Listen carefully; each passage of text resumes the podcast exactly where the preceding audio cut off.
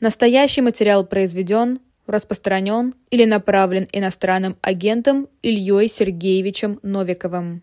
19 часов 5 минут, это московское время. Вы смотрите «Живой гвоздь» и слушаете «Эхо». В эфире программа «На своем месте. Особое мнение». А, и в гостях адвокат Илья Новиков. Илья, рад вас видеть.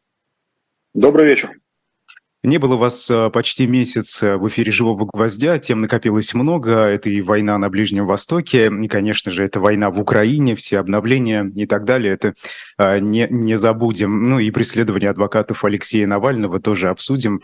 Несколько вопросов на эту тему есть у меня и у наших слушателей. Вы можете задавать вопросы и отправлять реплики в чате на YouTube. Если останется время, мы обязательно обратим на них внимание. Ну, а чтобы нам э, не терять время в ходе разговора, сразу же небольшая рекламная пауза. Книжный магазин shop.diletant.media. А, топ-лот сегодняшнего вечера – это книга «Военспецы. Очерки о бывших офицерах, стоявших у истоков Красной Армии». Бывшие офицеры сыграли большую роль в победе Красной Армии в гражданской войне, но само слово «офицер» стало табуированным и могло навлечь беду на того, кто нес это звание. По этой причине бывших офицеров, пошедших на службу в новую армию, стали именовать военными специалистами или сокращенно военспецами.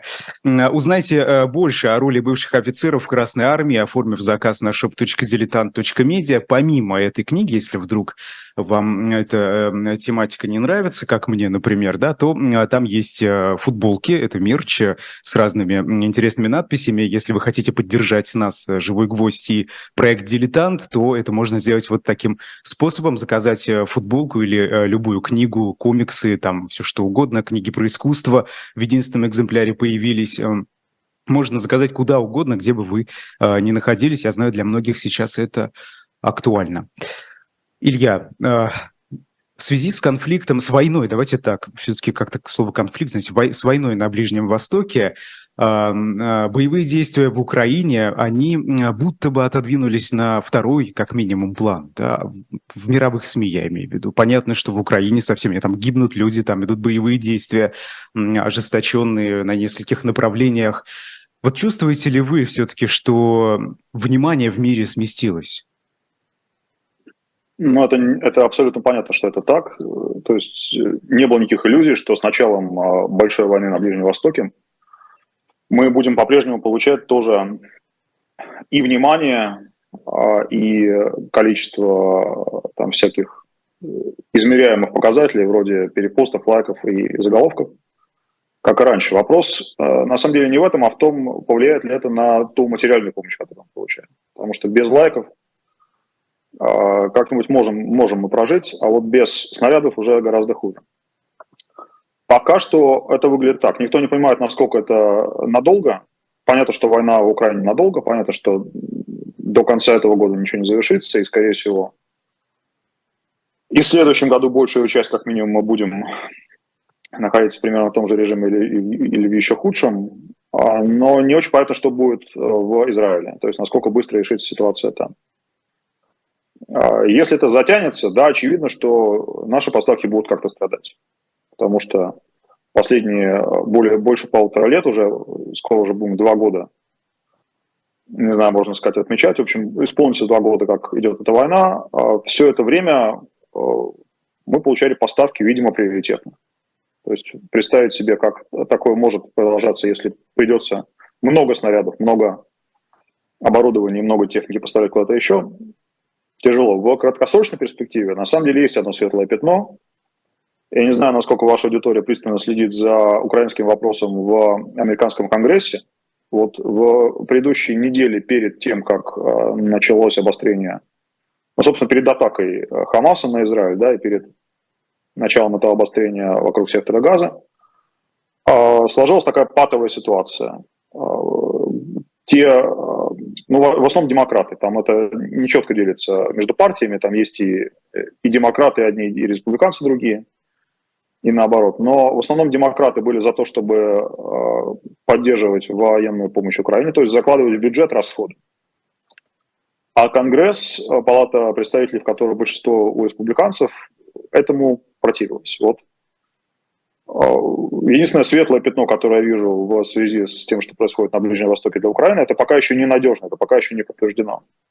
Но, возможно, голосование за помощь и Украине, и Израилю пройдет одним пакетом, и тогда получится, что эти две темы друг друга подпирают, потому что республиканцы скорее за то, чтобы поддерживать Израиль, демократы за то, чтобы поддерживать Украину. Если там будет консенсус, что можно загнать и то, и другое в один пакет, значит, нам, будем считать, повезло. А во всем остальном, конечно, все это наше положение не улучшает. Я думаю, все это понимают, и Путин это понимает прекрасно. И на этом фоне разговор о том, что Путин как-то приложил руку к поджиганию всей этой ситуации и к поддержке Хамаса и направлению Хамаса вот именно для такой атаки именно в это время – но они выглядят не, не совсем безумными теориями заговора. Это, в принципе, только этот человек действует и действовал последние годы. Это его стиль. Ну, что касается э, помощи Соединенных Штатов, там действительно э, Джо Байден, когда э, выступил сначала с обращением к нации, да, а потом уже официальный запрос послал в Конгресс на выделение более 100 миллиардов долларов, и из них 61, по-моему, миллиард, если я не ошибаюсь, это на помощь Украине. То есть большая часть, собственно, Израилю там даже 20 миллиардов нет, но да, эта помощь вероятно, конечно, продолжает. А вообще, насколько сейчас Украина зависит от этой помощи? Это, это прямо вот сто процентов того, что может Украина, это западная помощь, правильно сейчас? Как, как это вот воспринимается там? Это не сто процентов, если считать чисто арифметически. То есть если смотреть все, что потребляет украинская армия, а, и в смысле оружия, и в смысле всяких сопутствующих продуктов и всего остального, это не будет сто процентов. Но а, проблема для нас заключается в том, что если у нас не будет поставок в том объеме, а желательно, конечно, в большем объеме, чем они были все последние месяцы из а, Соединенных Штатов и из Европы, то то оставшееся, что приходится на чисто украинское внутреннее производство, нас не спасет. Мы не сможем на нем продержаться. И в этом смысле разница между 100% и там скольки-то другими процентами, сколько вы можете посчитать, как вы будете считать, все будут считать по-разному, на самом деле нет. Украина от этой поддержки зависит критически. Здесь никого нет никаких иллюзий. Это не какую-то великую тайну вам сейчас открываю на эту тему. Э, вы сказали, кстати, про лайки, что они не особо важны, да, как, э, собственно, это финансирование, как практическая помощь, но э, ведь это важно в том плане, что союзники Киева – это все-таки демократические страны, в которых учитывается мнение общественности. И, наверное, вот эти лайки, они тоже играют какую-то и не последнюю далеко роль в том, будет ли поддерживать эта страна конкретная, да, Украину дальше, и как эти, собственно, настроения будут влиять на политику этой страны. Война – это не конкурс симпатий, это не Евровидение. Это не что-то, где голоса считают смс-ками, и если что-то более популярное, то оно поддерживается, если менее популярное, не поддерживается.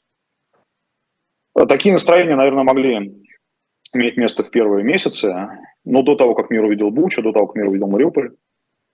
Но э, довольно рано, да, еще, наверное, в первой половине прошлого года э, уже у всех, кто отвечает за серьезное и важное решение о том, сколько помощи выделять Украине, созрело понимание, что это вопрос не симпатий, это вопрос не каких-то сиюминутных а, вот этих вот лайков, да, у нас все сводится к лайкам. Это не только лайки, естественно, да, это там какие-то разные измеряемые факторы настроения общества, но украинцы получают поддержку не потому, что как-то им больше симпатизируют, а русским меньше. Потому что если этого не делать, если дать этой войне а, а, обосноваться в Европе по-настоящему, то и те, кто были за Украину, и те, кто были против Украины, очень скоро почувствуют на своей собственной шкуре. Это не вопрос вот такой вот чисто эмоциональный. Поэтому, да, лайки, хорошо их иметь, обойтись без них можно, но, ну, конечно, лучше бы с ними, но на самом деле вопрос на них далеко. И мне кажется, что вот как раз это, это Путин недооценивает. Вот эта история, что надо потерпеть еще немного, а потом европейцы устанут, все устанут, и как-то вектор поддержки изменится, вот этот расчет может оказаться ну, глубоко, глубоко наивным. Я думаю, что так эта ситуация уже сейчас не устроена и не будет устроена и дальше. Но мы видим, что дискуссии касаемо помощи Украине в разных странах э, все-таки возникают, да, это и, э, это и вот в Германии, это в Польше, в Соединенных Штатах, о чем вы как раз говорили. И по поводу вот э, этого вашего тезиса о том, что когда мир увидел Бучу, да, совершенно иначе они взглянули на то, что происходит в Украине, это, конечно, правда, но не кажется ли вам, что люди быстро забывают как-то а, подобные вещи? Вот это пресловутое клиповое мышление, что ли, чтение заголовков, да, было что-то вчера, произошло что-то сегодня новое, особенно при обилии а, конфликтов э, всего того, что происходит в мире, как-то это уходит на задний план, и вот происходят вот такие коллизии, когда кто-то начинает выступать за прекращение поддержки Украины. Нет, там две, а может быть даже три компонента. Во-первых, по-настоящему это эффект золотой рыбки, когда люди забывают то, о чем они, то, о чем казалось им важным минуту назад, и переключаются на что-то другое. Он работает, когда вот в этой э, точке не происходит ничего. Ну или происходит очень мало. Именно поэтому с какого-то момента мы от Путина регулярно слышим разговоры о мире, уже не о денацификации Украины, а о мире, вот под его понимание мира, это когда по нему не стреляет. Вот он у него там строят его логистику, строят какие-то базы, строят линию укреплений, по всему этому не прилетают ракеты из Украины. Его понимание – это мир. Что, естественно, в переводе на общий чешский язык означает подготовку России к следующей фазе этой войны. Если бы им удалось вот продавить такую линию, если бы э, получилось через э, Европу и через Америку надавить на Украину с тем, чтобы Украина обещала, что она в ближайшие месяцы, сколько-то там неопределенное количество времени, пока длится это перемирие, не стреляла по России, там, где Россия стоит, даже когда Россия стоит в Крыму, даже когда Россия стоит в Донецке, это бы для Путина было бы большим успехом в этом смысле. Он получил бы и передышку в том отношении, что он мог бы строить и подготовиться к следующему фазе войны. И вот этот вот эффект э, забывания, ну как же, у вас же там перемирие, да, ну значит, там ничего страшного, войны уже нет, пусть дипломаты договорятся. Думаю, будет думать какой-нибудь вот такой вот бюргер, сидя перед своим телевизором и переключаясь на канал, где показывают что-то интересное из Израиля, например. Интересно, естественно, в, в таких больших, очень мрачных кавычках. Но в, когда у нас война в горячей фазе, как сейчас, это таким способом не может работать.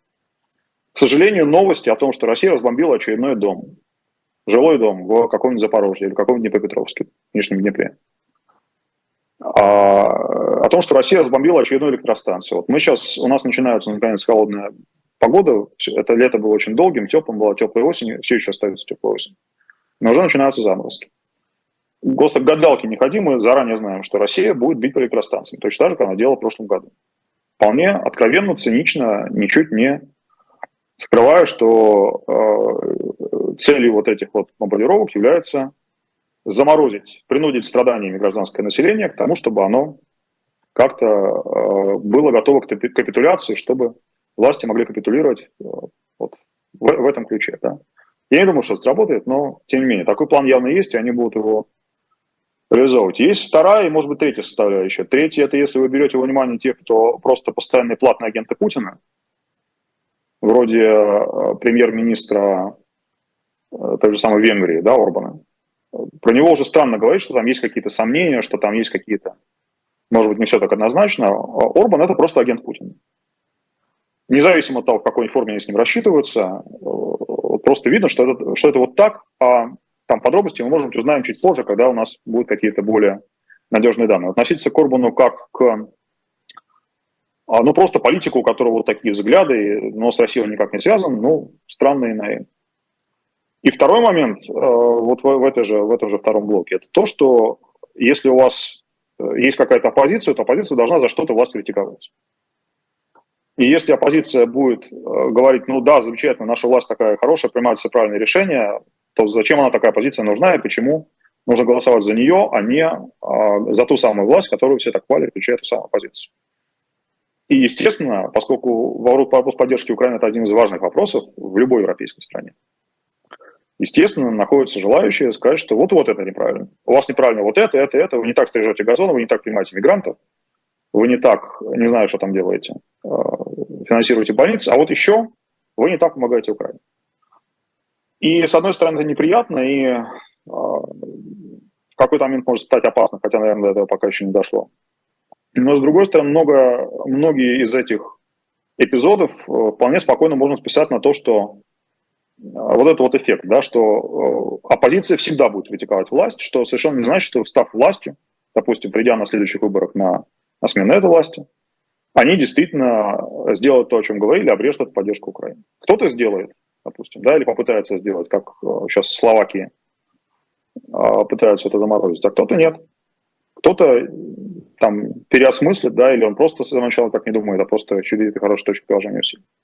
Поэтому я понимаю, почему эти разговоры вызывают тревогу, но а, опасного там на самом деле внутри меньше, чем это может показаться, если понимать все за исключительно чистую монету.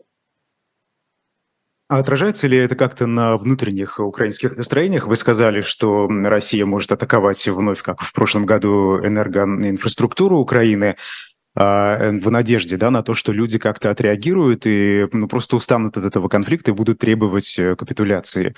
А вот эм, сейчас какая-то динамика а, отношения к войне, которая продолжается уже больше 600 дней, она вами наблюдается? Вот о чем говорят люди? Что их волнует? Ну, людей волнует в первую очередь зима. Но те, кто больше связан с войной, то есть те, те у кого близкие им люди сейчас находятся на фронте, там это, конечно, перевешивает. Те, кто от войны чуть дальше, чувствуют себя только косвенно, да, их в основном волнует то, как они проживут ближайшие месяцы.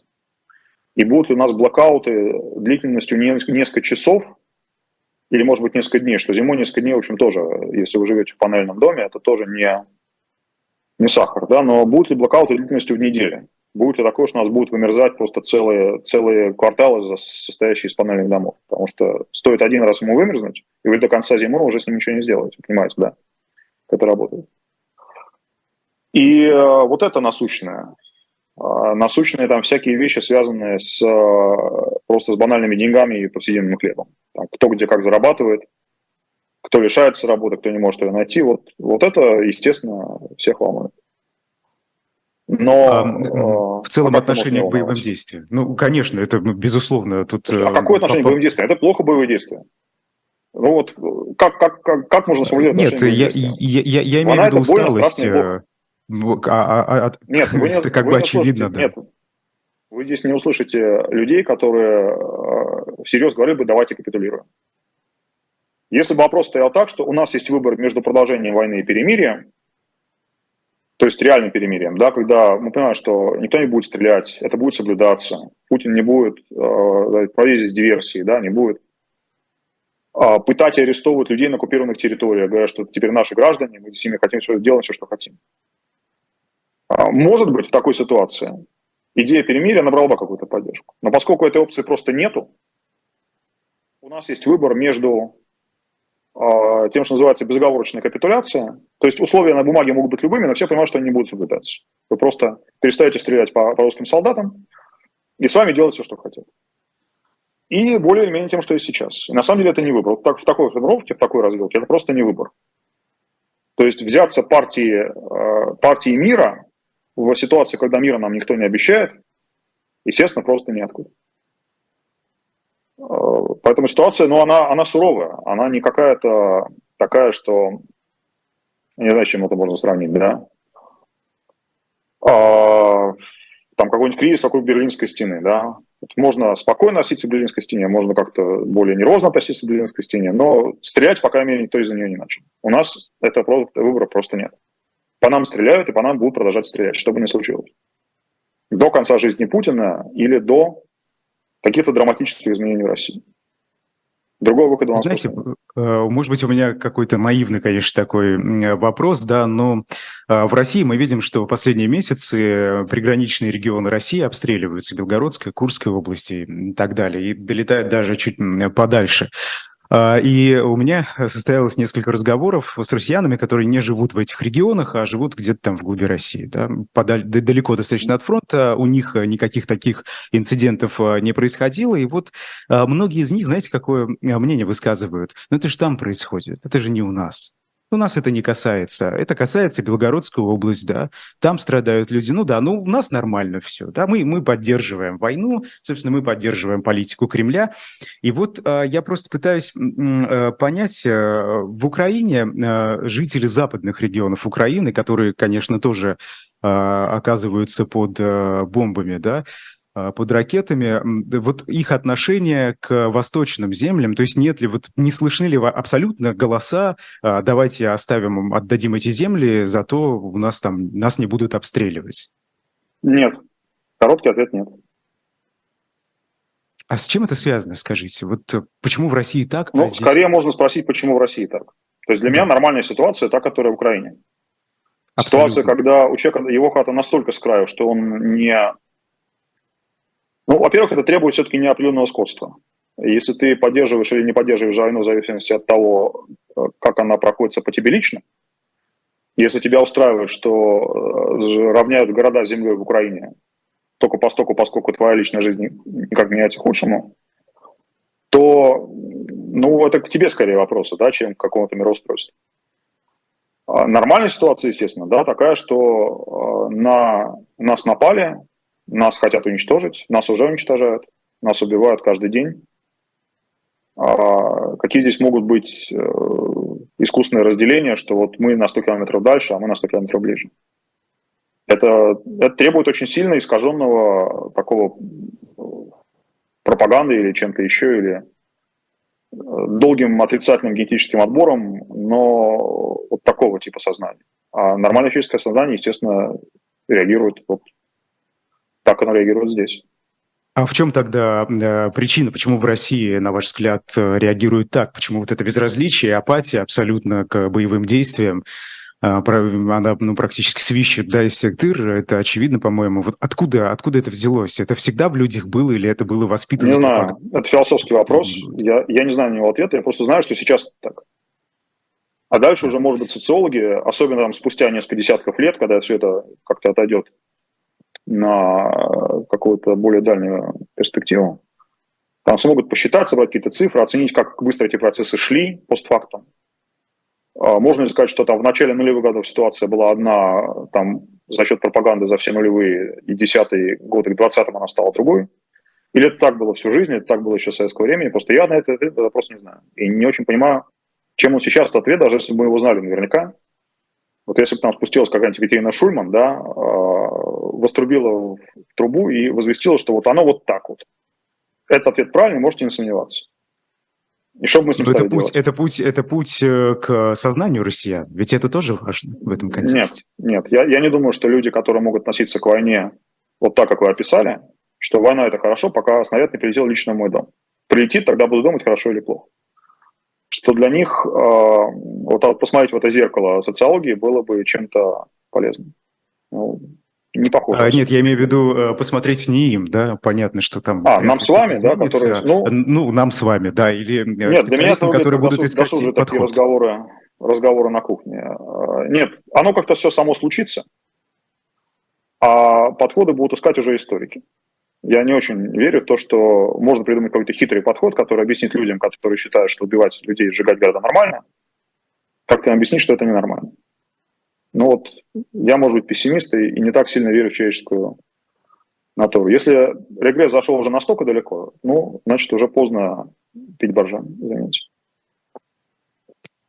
На ваш взгляд, э, возвращаясь к войне э, на Ближнем Востоке, похожи ли эти войны в Украине и Израиле с точки, Израиля, э, с точки зрения идеологической какой-то основы? Ну, я имею в виду борьба там, хорошего против плохого, демократии против диктатуры. На ваш взгляд, здесь можно какие-то параллели прочертить?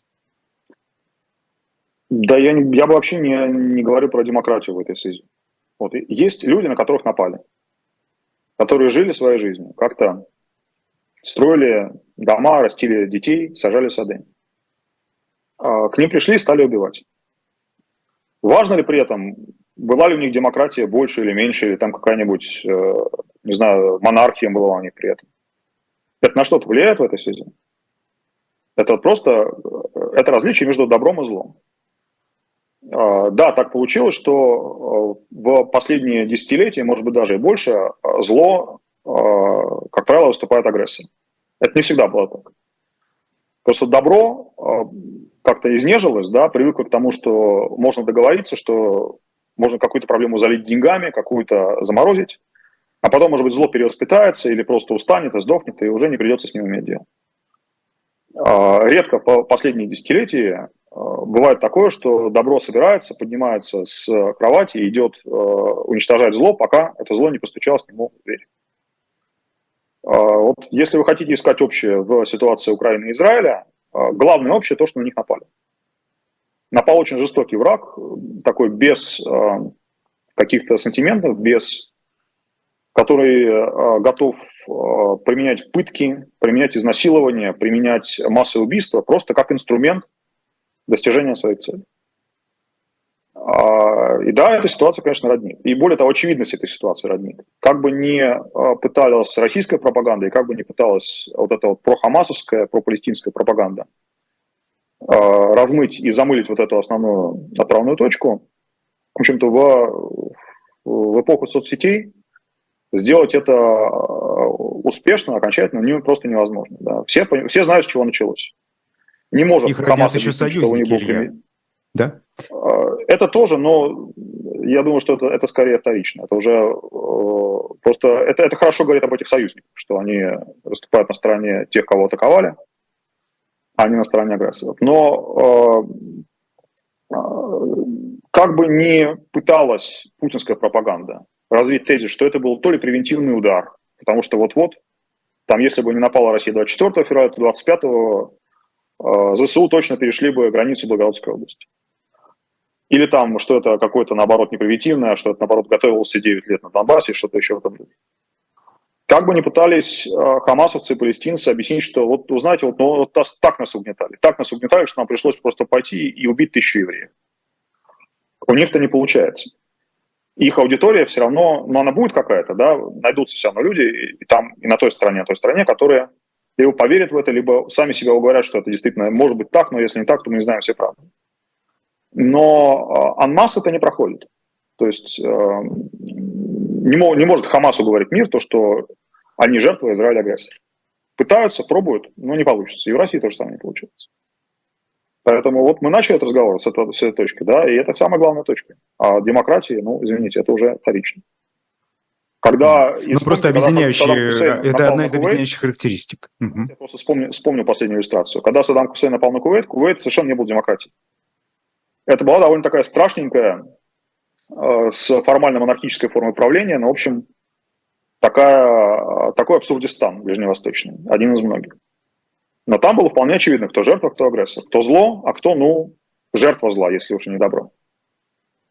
А, так что эта ситуация не новая, не уникальная. И да, параллели, они вполне просматриваются хотя бы на этом уровне. А, вас в чате, спрашивают в связи с э, вот этим тезисом, да, отношение к конфликту в Нагорном Карабахе, который до юра является территорией Азербайджана. Уж простите, что я перескочил так на эту тему, но раз спрашивают, вот, пожалуйста. Тут, э, если вот этот трафарет э, прикладывать, то ответ такой, наверное, неоднозначный получается. А, Карабах – это трагедия, которая очень плохо началась, очень плохо длилась, и было понятно, что у нее не будет счастливого конца. И я даже не уверен, что то, что мы наблюдаем сейчас, это уже конец. Может, кто-то считает его счастливым, может, кто-то считает, что все, если они на стороне Азербайджана, что все, вот это уже хэппи Нет, вот в этих местах, к сожалению, и э, это, видимо, и давно было так, да, но советская власть все это еще, еще внесла туда свою, свою большую такую ложку бесчеловечности, э, которую он умел вносить в разные места, вот, вот в, в эти места тоже. А, просто это есть некоторые сказки без счастливого конца. Вот история про Карабах и что там началось в конце 80-х, э, это, это история без счастливого конца. Там убили очень много людей. Даже, да. И, ну и раньше, конечно, просто у нас точка отсчета. Да, мы как-то условно считаем, что то, что там было до середины 80-х, это было такое условно замеренное советское, такое серенькое, да, застойное, брежневское, но какое-то без стрельбы и без массовых убийств время. Поэтому, видимо, такой разумной точкой отсчета для, для нынешних поколений является вот как раз КС 80-х. Но э, я знаю, как это влияет на людей, да, у меня есть друзья и там, и там, и, и в Армении, и в Азербайджане. Я знаю, что они совершенно не могут, не то что друг с другом, да, но просто даже нейтрально говорить на эти, на, на эти темы. А, я не знаю, как об этом можно говорить э, с каких-то таких, знаешь, завернувшись в белой одежды, с какой-то такой недосягаемой высоты, э, показывать пальцем, говорить, вот, эти вот правы, а вот эти не правы. Это, это очень трагическая, тяжелая и, и еще не закончившаяся история. А, возвращаясь э, к Палестине, мы так э, э, туда-сюда перескакиваем, да. А, скажите, а вот почему тогда в мире так популярна поддержка Палестины? Освобождение это называют, вот то, что произошло 7 октября, да, многие называют, видимо, а, заблудившиеся и не понимающие, на мой взгляд, да, называют это движением за освобождение. Это вот что? Это такой кризис, это такой глюк произошел или чем-то другим можно объяснить, на ваш взгляд? Ну, я вообще такой человек, я не знаю, как, как вас воспринимает моя аудитория, но я человек вообще довольно правых взглядов. И для меня, а, конечно, социалисты вот этого нового призыва – это что-то такое, что мне никогда не нравилось и не было близко. И поэтому, может быть, кто-то с, с другого конца спектра скажет а, об этом иначе, но для меня это выглядит совершенно однозначно, что есть такая тенденция, и даже скорее не тенденция, а сознательная вполне практика, стратегия, может быть, даже, да, когда выстраиваются широкий фронт меньшинств. Что каждое меньшинство само по себе в отдельности, оно меньшинство, а если э, объединяться все левши, там, да, со всеми э, какими-нибудь там трансперсонами, со всеми мигрантами, со всеми вот кто по отдельности меньшинство, оказывается, что вместе они вполне себе образуют уже какую-то заметную силу, с которой невозможно не считаться. И э, вполне удачно вот этого, э, это даже не диаспора, да, как-то сказать, в общем, пропалестинская какая-то э, такая прослойка в разных самых странах, да, в основном, конечно, нанизанная на, на религиозную э, ось. Потому что если вы видите, что кто-то поддерживает палестинцев не так вот умеренно, да, что, ну, с одной стороны, с другой стороны, ну, вообще скорее за палестинцев, да а прямо вот поддерживать, поддерживать, так вот сурово-сурово, да, значит, они правы, они борцы за свободу, они вообще все белые пушистые, то э, чаще всего это оказывается человек просто по религиозным причинам, потому что он мусульманин, склонен симпатизировать вот этой стране, чем другой. Но идет вот это объединение, то есть э, очень хорошо, и причем там совершенно, чем, чем жестче эти люди, а я имею в виду входящих в этот альянс, не обязательно именно палестинцев и мусульман, чем жестче они а, ориентированы вот на это вот широкое а, левое единство, тем меньше они готовы принимать какие-то оттенки серого, да. Ты должен быть абсолютно на их стороне по всем позициям. Ты должен быть за палестинцев, ты должен быть за а, и далее по всему списку, да, за права ЛГБТ, за права, то есть я ничего не имею против ЛГБТ, ничего не имею против транслюдей. Я просто вижу что эти вещи просто стекаются, слипаются в, воедино, и ты уже не можешь пытаться как-то сказать, что ну вот да, вообще-то вот, вот я за вас, но не за вас. На тебя и те, и другие э, посмотрят, показывают пальцем, говорят, нет, ты фашист. Если ты не готов поддержать одинаково и то, и другое, и третье, и пятое, что входит в нашу вот эту вот, а, коалицию, то, то ты для нас фашист. И а, для вот этой вот коалиции было вполне вполне очевидно было, что вот эти вот первые новости о начале э, вот этого последнего кризиса, да, об атаке на Израиль, они были не очень приятными. То есть как-то это на первых, на первых порах это вызвало какой-то опыт, да, что как-то так. Получается, что значит, мы же забыли за борцов за свободу, а, а они людям голову отрезают. Ну, мы ничего не имеем против, да, но, может быть, надо отрезать голову, но не, не так же откровенно. Вот как-то я пытаюсь... Ну, да, потом все внутренний, да, реконструировать. А потом оказалось, что можно переключиться на тему а, ракеты, которая прилетела по госпиталю в Газе. То, что эта ракета была с Камасовской стороны, это выяснилось уже потом, сильно позже. И, в общем, про ракету сейчас уже никто не говорит. Все уже помнят, что израильтяне разбомбили госпиталь. Уже можно переключиться на вполне очевидные, реально существующие проблемы с водой и продовольствием и с реальной перспективой голода, которая там а, наступит, если не будет снята эта военная блокада. И все, они уже встрепенулись, уже вот этот первый шок от э, кровавой резни, которую устроили э, хамасовцы, он уже как-то отошел, и уже снова мы видим, что значит, к тому э, исламскому крылу, который изначально вот в первые эти самые дни поддерживала э, Хамас, уже примыкают их эти самые верные союзники. Я понимаю, что я звучу сейчас как какой-то такой ультраправый, ультраконсервативный, белый, цисгендерный, республиканский там дальше по списку, но вы просили меня про э, мою точку зрения, как это выглядит с моей стороны. Это выглядит вот так. Mm-hmm. А, к сожалению, uh-huh. да, а, мы очень сильно поляризованы. Я сейчас даже не, не беру ситуацию в каких-то наших э, родных Палестинах, хотя Палестина в данном случае такая неуместная игра слов. А, люди в целом, это, видимо, результат того, что мы живем в эпоху соцсетей. Потому что в эпоху газет газета была таким модератором ну, были какие-то там резко правые, резко левые газеты, но они всегда были э, маргинальными, да, какие-то мейнстримом были такие более умеренные левые и более умеренные правые. А в соцсетях этого сдерживающего фактора уже нет. Ты уже можешь написать «Хамас, ура!», «Смерть всем евреям!», э, значит, «Ура!», э, «Левый фронт!», «Освобождение!», э, Black Lives Matter, и все это в одном флаконе. И тебя никто не остановит, тебе никто не скажет, что ты забираешь слишком влево. Ну и наоборот, даже забираешь слишком вправо. Что если ты, условно говоря, на, на правом э, плече вот этого общественного спектра идет, идет тоже в одной обойме. Там, если ты какой-нибудь э, в Америке, допустим, кандидат в конгрессмена от республиканцев, то ты должен быть и за свободную продажу оружия, и против абортов, и желательно еще против э, поддержки Украины. То есть ты не можешь что-то из этого сделать. Ты, ты уже не можешь позволить себе сказать, что, вы знаете, да, оружие скорее да, а аборты скорее нет. Покажут пальцем твои же собственные потенциальные друзья скажут, нет, ты не наш, ты левак. Потому что мы хотим все это в одном флаконе, вот как э, советский комплекс на обед столовый. Ты не можешь выбирать тебе есть э, рыбу с картошкой или рыбу с э, э гречкой. Вот как оно... Это как голосование по поправкам это... Конституции в России, собственно, да? Это не как а... голосование по поправкам Конституции, потому что голосования по Конституции в России не было. Просто не было голосования, а там есть голосование. Но это голосование за зуповой набор. Ты берешь либо рыбу с гречкой, либо сосиску с картошкой. А взять рыбу с картошкой ты не можешь, потому что у тебя такого пункта в меню нет. Ты должен быть либо за левых, либо за правых, Иначе ты оказываешься маргиналом посередине. Вот сейчас, вопреки тому, что было предыдущие там, десятилетия, наверное, до конца нулевых годов, сейчас а, центристы оказываются в позиции маргинала. Что опасно, плохо, да, но живем в том мире, в котором живем. По-другому, видимо, в ближайшее время не будет.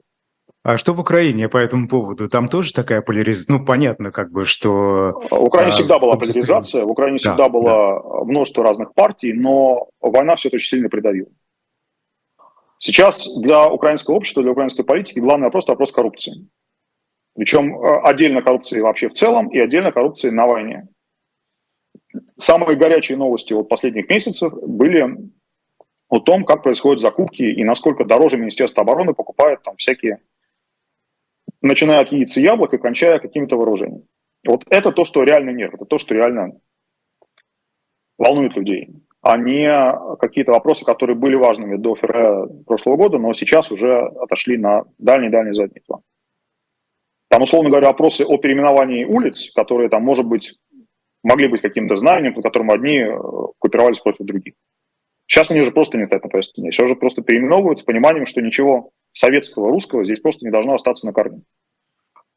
А, и вот многие такие вещи, они уже ушли, ну, потому что ну, война вот так влияет, да. Вы на войне думаете о войне, не о чем-то другом. А на фоне этого споры в Украине, я знаю, возникают по поводу президентских выборов, которые должны состояться, но состоятся они или нет, это большой вопрос. Да? Собственно, вот здесь э, какие мнения вы слышите и какая позиция превалирует, на ваш взгляд? А, нет позиции, которая превалирует. Это ситуация неразрешимая, в принципе. У нее нет правильного ответа. Выборы должны быть. Если у э, Рады и у президента истекает срок полномочий, то э, они повисают в воздухе. Наши союзники уже не могут нам помогать так эффективно, да, последовательно, потому что Украина оказывается страной, где власть э, по вине агрессора, безусловно, да, это не, не, ну, не, не внутренняя украинская ситуация, но утратила легитимность. И выборы нельзя проводить, потому что, во-первых, юридически вы не можете проводить выборы в условиях военного положения, а во-вторых, даже если поменять законы и разрешить их себе проводить, то не очень понятно как. Но очень странно, сейчас действует... все-таки выборы – это же кон- конкурентная кампания, да? Как, как быть, э, как, как вообще можно критиковать, э, собственно, действующую власть, когда страна находится э, в условиях войны? Это такие вопросы возникают, насколько я знаю, в Украине. Вот... Ну вот есть, да, есть люди, которые, разумеется, хотят сказать, давайте проведем выборы, только чтобы не было критики. И это очень странная позиция, хотя и вполне, вполне понятная, то есть понятная с точки зрения мотивации. Но еще раз, хорошего ответа, неправильного ответа нет это lose-lose situation. Нельзя проводить выборы, нельзя их не проводить. И, как обычно бывает в lose-lose situation, скорее всего, будет выбрано какое-то гибридное решение, при этом оно будет плохое и, может быть, даже хуже обоих вариантов. Потому что можно, например, выборы провести, но, условно говоря, не, а, не снимать ту военную цензуру, которая сейчас. Она такая военно-политическая цензура в Украине. То есть действует, например, единый марафон, который финансируется из а, а, госбюджета – Хотя, казалось бы, бюджету есть на что тратить деньги. Но э, все еще, вот как начался этот марафон под лозунгом о необходимости единого информационной кампании в первые дни войны, это было первую, это было вторую неделю марта, когда это все началось. И дальше это плавно перетекло в отключение некоторых каналов от телевещания. И дальше это плавно перетекло в, а, ну, в общем, во многие вещи, которые людям, которые симпатизируют Украине, будет неприятно слушать. Но это все сопутствующие темы. А, Путин все равно важнее, война все равно важнее. И а, хорошего выхода из этой ситуации просто нет. Но все-таки вот по поводу отключения каналов... Как-то попробуем справиться. А, ну да. А, э, я думаю, аудитория спросит все-таки, что там еще. А, вы говорите, неприятно будет слышать э, тем, кто поддерживает Украину. Что вы еще? Ну, просто ваша аудитория сам российская. Я, я это говорю без осуждения. Я понимаю, что люди, которые смотрят вас, это, скорее всего, не те люди, которые после этого переключатся и будут смотреть Соловьева. Если уж они смотрят вас, то, скорее всего, они на эту ситуацию видят эту ситуацию примерно так же, как мы, может быть, немного по другим углом, но не с противоположной точки зрения но все равно говорить с российской аудиторией вот об этих внутренних украинских политических проблемах мне не кажется уместным. Я могу просто сказать о каких-то моих личных впечатлениях, я них сказал. Но мне приходится повторять почти в каждом эфире, и в вашем, и в других эфирах с российскими медиа, а, напоминать, что я все-таки являюсь адвокатом президента Порошенко, который сейчас лидер оппозиции. И когда я начинаю вот так вот подробно значит, по по, э, на пальцах, да, вот комментировать э, вещи, которые делал администрация Зеленского. Я не то, что заинтересованная страна, я, разумеется, заинтересованная страна, потому что я сижу в одной лодке. Мне украинская политика не безразлична хотя потому, что от нее зависит, убьют меня или нет. В самые ближайшие недели и месяцы. Но это просто не, э, неправильно как раз по, по, по отношению к тому же самому клиенту Порошенко, чтобы давать повод э, каким-то другим людям сказать, вот смотрите, Порошенко начал атаковать Зеленского через своего адвоката, это совершенно не то, что я собираюсь делать. Поэтому да, вполне понятно. Мое базовое впечатление вы услышали. Мой ответ на то, что про выборы, на то, что это две плохих опции и хорошие опции там просто нет, вы услышали. Ситуацию с э, вещанием телевизионным вы услышали, но ну, а остальное давайте кого-нибудь заступить. Вы да, легко ну, найдете спасибо, спасибо за объяснение. Человека, который да, знает ситуацию не хуже моего. Это но важно. не будет иметь таких сдерживающих э, факторов, которые помешают вам э, ему вам объяснить. Ну вот, кстати, о президентских выборах. Э, вы знаете, в Берлине в конце прошлой недели на выходных собрались российские оппозиционеры. Не все, правда, не было сторонников Алексея Навального. Речь идет только о тех, кто в одной команде, да, в этом антивоенном комитете России, они выработали, по словам Дмитрия Гудкова, бывшего депутата Госдумы, а, некоторый консенсус по тому, как эти президентские выборы в следующем году, а, как в них участвовать, да, именно оппозиционно настроенным россиянам. Они предлагают призвать россиян безопасно продемонстрировать антипутинские настроения, прийти на участки ровно в полдень, например, по местному времени, чтобы собралась э, очередь. И таким образом, а, понятное дело, что на результат, конечно, они никак не повлияют, скорее всего, а, но хотя бы покажут э, людям, которые живут, э, условно, в их районе, да, что они не одни такие, а единомышленники есть и даже вот живут в соседних домах. На ваш взгляд, вообще все это имеет какой-то смысл а, в тех условиях, в которых сегодня находится Россия? Я очень хорошо отношусь к большинству тех людей, которые, о которых вы говорите, которые собираются в Берлине. И, и считаю их э, хорошими людьми, да, независимо от того, что, может быть, я какие-то вещи смотрю иначе, чем они. Но э, их ситуация осложняется тем, что они не могут позволить себе об этих выборах говорить как о чем-то, что вообще не является важным точкой приложения усилий. Потому что если ты политик, какие бы выборы декоративные или фальшивые, или это просто не выборы, но хотя бы это называется выборы – вот как бы это ни было, ты не можешь себе позволить о них не говорить. Потому что если ты о них не говоришь, значит, ты не занимаешься политикой. Значит, ты кто-то другой, там, не знаю, может быть, общественник, правозащитник, просто иммигрант, но, но не политик. Поэтому опции проигнорировать эти выборы как одного из вариантов, таких вот, э, которые, может быть, здесь заслуживают серьезного рассмотрения, да, для э, этих моих э, знакомых, в общем-то, не было изначально. Ну, но ее просто нет. Когда у вас... почему? Они же уже бойкотировали э, разного рода выборы. Нет, если вы, если, вы, если вы занимаете такую позицию, то вы просто выбываете из э, разговора про политику. Значит, это ваше место займет кто-то другой, кто об этих выборах говорит что-то другое. Потому что вы, вы о них вынуждены что-то сказать, предложить какой-то сценарий. А, пункт второй. Вы Гитлера на выборах сместить не можете. Не только сместить, но и потеснить. Сравнение Путина с Гитлером, которое какие-то предыдущие годы, может быть, было такой отчасти натяжкой, ну, как-то вот все, кого, кого кто не нравится, мы сравним с Гитлером, как-то уже к этому привыкли. у тебя там носки не того цвета, все, ты Гитлер, да? Но Путин как раз очень много сделал, приложил очень много усилий, много времени потратил на то, чтобы показать всем, что это сравнение его случае не праздное. Никто после Гитлера в Европе не, не стирал города, не убивал людей сотнями тысяч. Где-то в других частях света такое было. Мы, как обычно, очень так с большой скидкой воспринимаем то, что происходит далеко от нас. Но вот в Европе такого не было с 1945 года. Путин это сделал. Вы этого человека не только не сместите, но и не потесните на, на выборах, которые он проводит. Его выбор – это ритуал. А вот пока не придумают какого-то другого ритуала, пока его не коронуют вот этой вот большой императорской короной и не дадут ему, значит, что там, скипетр с алмазом орлов, или еще что-нибудь не придумают, шапку Мономаха не наденут куда-нибудь. А, это будет важный основной ритуал. В этом смысле так на него и нужно смотреть. А зачем? Зачем Поэтому, этот чтобы ритуал, вы... на ваш взгляд? Потому что ритуалы должны производиться. У вас, э, логика Путина во многом такая логика африканского вождя. Э, что нас возвращает там, ко, всяким, э, ко всякой архаике антропологии, да, там книжки «Золотая ветвь» и прочему. Но э, база, в общем, осталась та же самая. Есть вождь, он должен время от времени проводить ритуалы. Если их не проведет, значит, возникает какое-то бурление. Ритуал не прошел, что-то пошло не так. А, то полезное, что могла бы даже не обязательно оппозиция, просто какая-то часть российского общества, которая это не устраивает.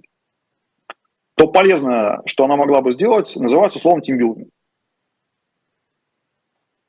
Вы могли бы вот что эту вот штуку, Илья... которая... Тимбилдинг. Еще раз? Тимбилдинг. Тимбилдинг. Тимбилдинг, да.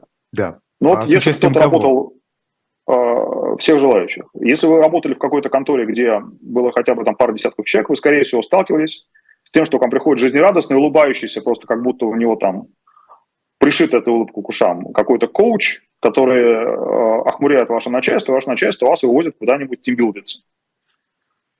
А дальше успех тимбилдинга на самом деле очень сильно зависит от того, насколько вы сами верите в то, что происходит.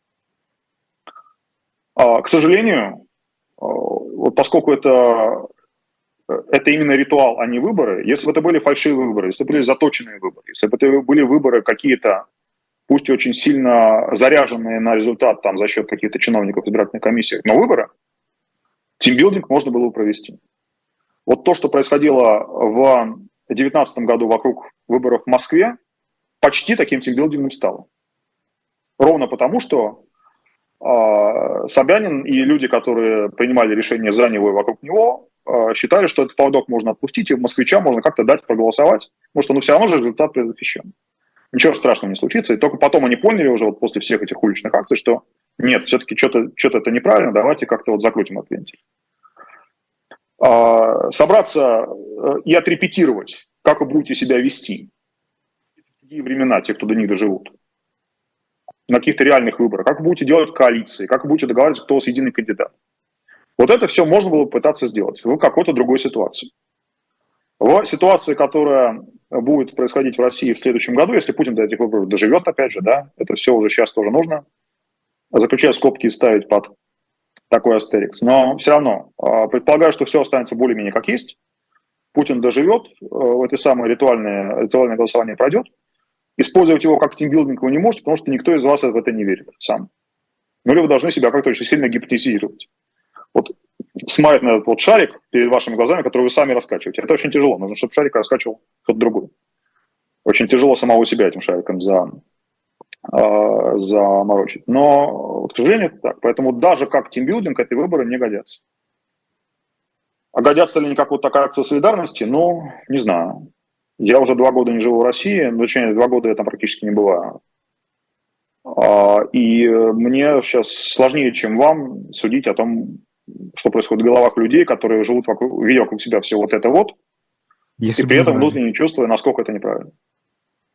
Да.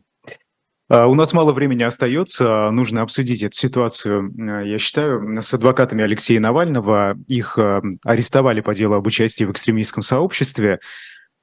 Собственно, для чего? Это, это ожидаемо было? Это было абсолютно ожидаемо для них тоже.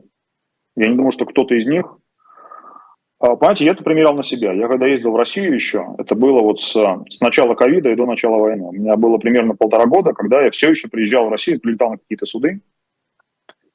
А это были уже суды по делу ФБК и мемориала. То есть это была уже где-то вот эта грань была довольно близко, красная черта. Но ты же не знаешь, что он когда эту черту перешел, потому что она невидимая на самом деле. Ее проводят за тебя другие люди. Ты знаешь, что ты танцуешь где-то в опасной близости от нее, но по какой сторону ты не понимаешь. Я исходил из того, что да, в любой мой приезд меня могут арестовать. Естественно, любой адвокат, который работает с Алексеем Навальным, а, прекрасно понимает, что он не часть экстремистского сообщества. Можно сколько угодно рассуждать об этом в точных юридических терминах, но это не имеет смысла.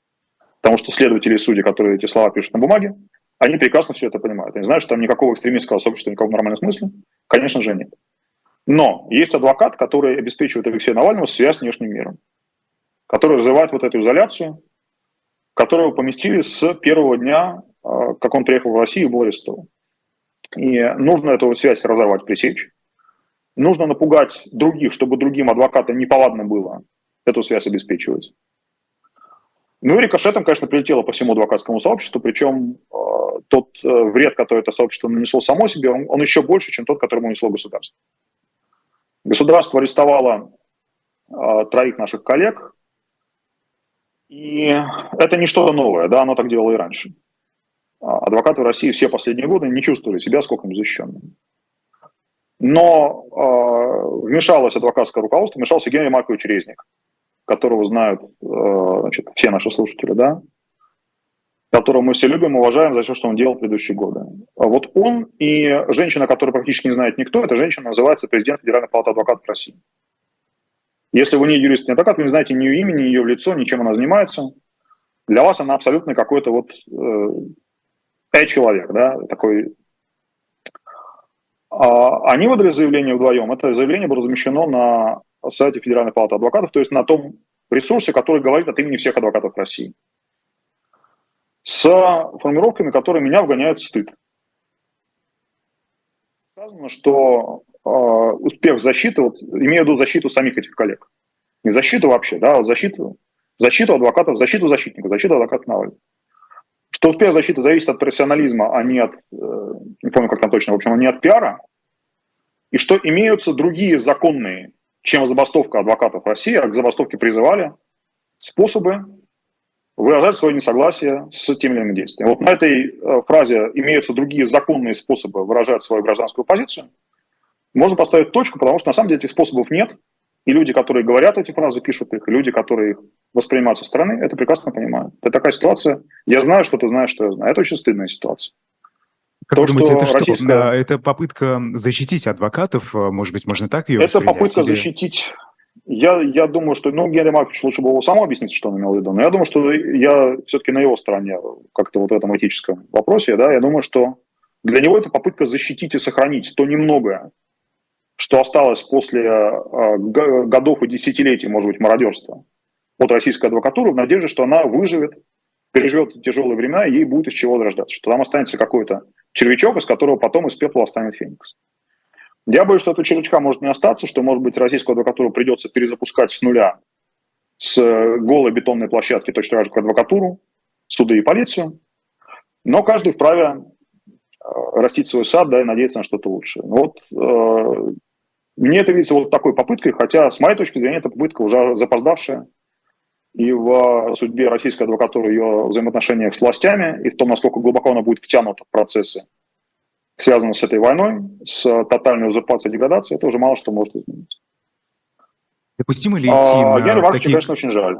Он, он а, на, на закате своей жизни, он прожил достаточно долго, чтобы увидеть, как то, что он строил, он своими руками создавал, втаптывается в грязь, раскрадается, мародерится и уничтожается. Это, наверное, нельзя, нельзя пожелать никому. Но вот ему пришлось, пришлось и приходится иметь с этим дело. Мне уже. А допустимо ли вообще идти на компромиссы с диктатурой, когда речь идет о э, ну, выживаемости фактически профессии тебя, твоих коллег? Но это вопрос цена, э, цены для тебя, если ты не пойдешь на компромисс. Вот если мы сейчас с безопасного расстояния рассуждаем о компромиссах с Путиным, это одна ситуация. Да? Если мы рассуждаем изнутри, сидя в СИЗО, вот можно или нельзя идти на этот компромисс? Вы понимаете, что ценность этих рассуждений, она несколько другая. Но э, адвокатура должна быть институтом. Я про это говорил и писал несколько раз. Адвокатура должна быть институтом, а не просто профсоюзом или гильдией для объединение для зарабатывания денег вот одной профессии. Это не, не цех э, красильщиков, да, какой-нибудь средневековый. Это не, не, не гильдия эстрадных певцов. А институт – это то, что, можно сказать, государству нет. А, вы можете долго прожить, там, видеть разные безобразия, может быть, все еще не настанет момент, когда вам этот нет придется сказать. Да, такое возможно. Просто, может, эта ситуация не дошла, да, или это не ваша зона ответственности. Ну, в принципе, такое допустимо. Но, когда вы даете понять, когда, ни при каких обстоятельствах, что бы ни было сделано с вами, со страной вокруг вас, с обществом, которому вы должны служить, вы никогда не скажете «нет государства», а вы больше уже не институт. Сохранять хотя бы эту потенциальную возможность. Когда вы декларируете, что этого не будет, вы отсекаете, ну, может быть, то самое ценное и важное, что, что составляло смысл вашего существования. А профсоюзом вы при этом остаетесь, да, но только, только не этим вы ценное общество, не тем, что вы объединяете и защищаете своих собственных членов. Вы должны этому обществу служить. Я Спасибо большое. Да, спасибо, спасибо большое, Илья. У нас время закончилось. Да, адвокат Илья Новиков был в гостях программы «Особое мнение». Я Идар Ахмадиев. Э, спасибо большое, Илья. А, после нас в 9 часов э, статус, э, программа «Статус» Екатерина Шульман и Максим Курников, поэтому никуда не переключайтесь. До свидания.